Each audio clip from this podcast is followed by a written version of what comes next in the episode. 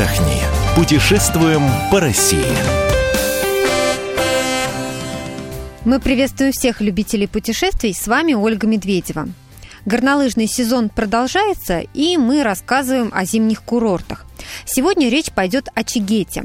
Это горный массив и курорт в пяти километрах от самой высокой точки нашей страны – Эльбруса. На днях всех напугала история с итальянским курортом, где отель накрыло лавиной.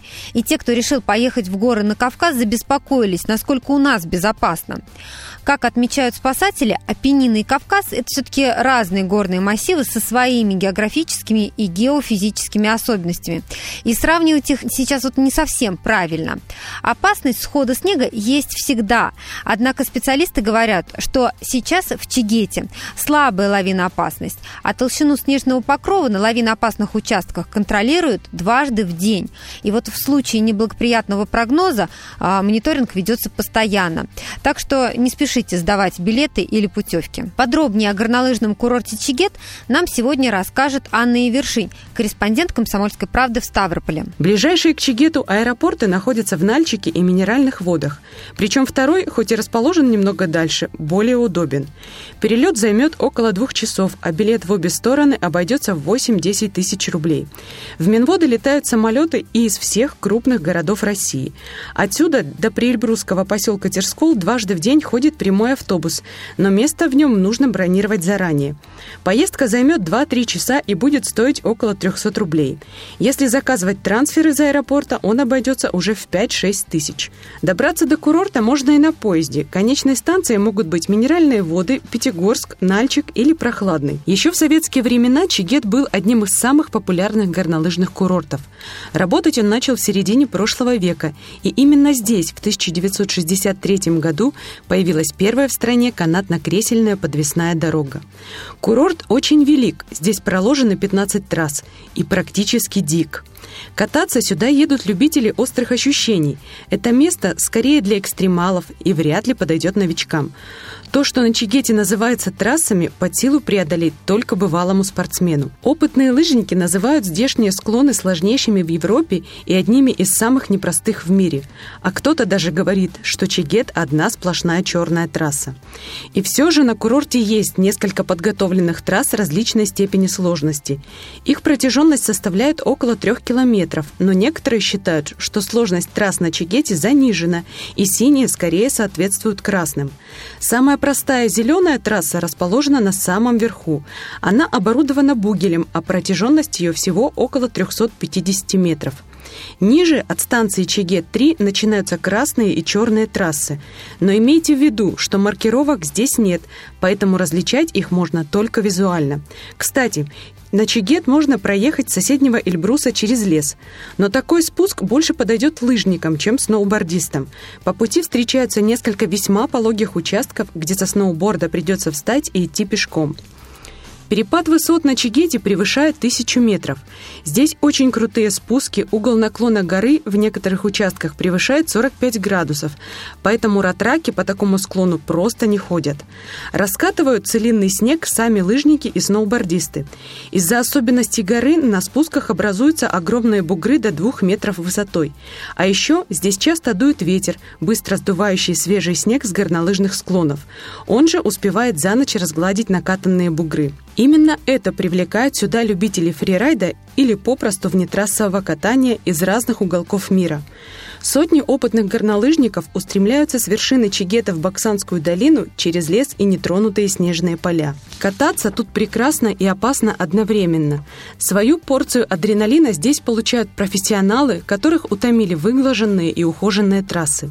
Говорят, после нескольких спусков с Чигета техника преодоления снежной целины, бугров и прочего горнолыжного бездорожья прекрасно совершенствуется. Аня рассказывает, что на северных склонах не советуют кататься в одиночку. И вообще там опаснее, чем на других трассах курорта. Отправляясь на эти склоны, имеет смысл взять с собой все необходимое лавинное оборудование – лопату, бипер, щуп и рацию – Относительно безопасно без гида можно кататься по дальнему южному и северному склонам, не ниже так называемого доллара, как окрестили лыжники S-образную трассу. А еще можно попробовать поскакать на огромных буграх под подъемником. Кстати, на Чигете работают четыре подъемника и три очереди канатной дороги. На первой очереди есть двукресельный и однокресельный подъемники, на второй – однокресельный, а на третий – бугельный подъемник. Абонементы на нем не действуют, поэтому кататься придется за отдельную плату. Скорость подъемников невелика, и очереди на них – обычное явление. Дневной абонемент здесь стоит 800 рублей, а один экскурсионный подъем обойдется в 500 рублей. А вот многодневных скипасов на Чигете не предусмотрено. Расскажи еще про цены на оборудование для тех, кто не везет с собой все для катания. Прокат лыжного и сноубордического комплекта обойдется примерно в 1000 рублей в сутки. При аренде на несколько дней предложат скидку.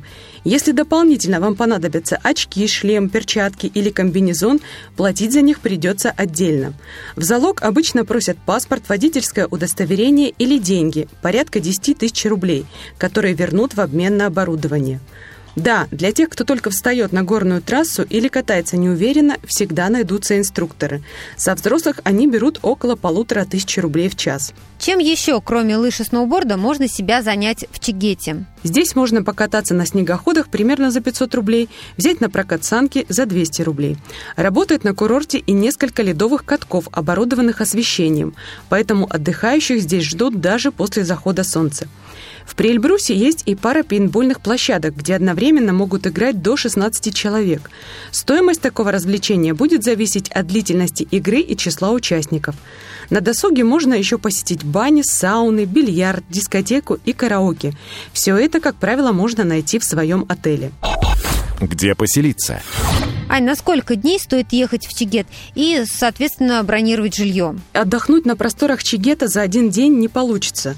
Лучше всего приезжать сюда на несколько дней, чтобы не только обкатать все сложные участки, но и насладиться видами горного Кавказа, а заодно подышать чистым целебным воздухом. В Приэльбрусе проживание в удаленных от зоны катания гостиницах стоит от полутора тысяч рублей в сутки, а в тех, что у подъемников, номера дороже, от двух тысяч рублей.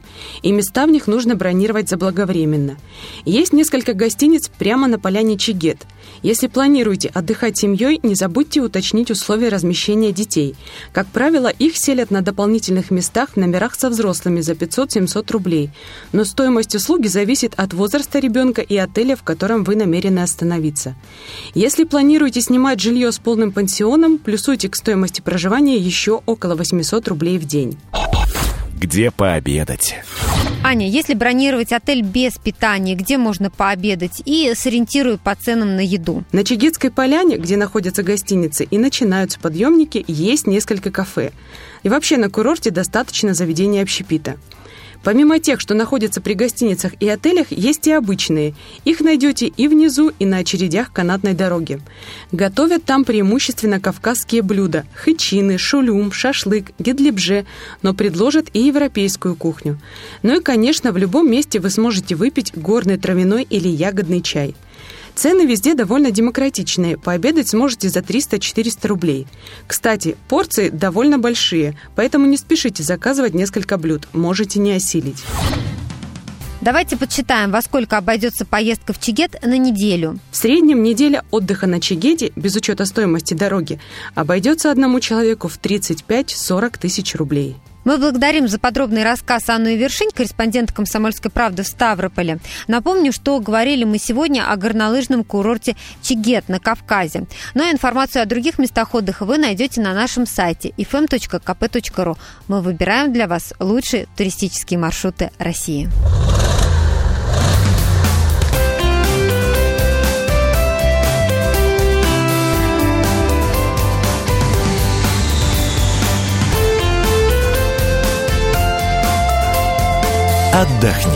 Путешествуем по России.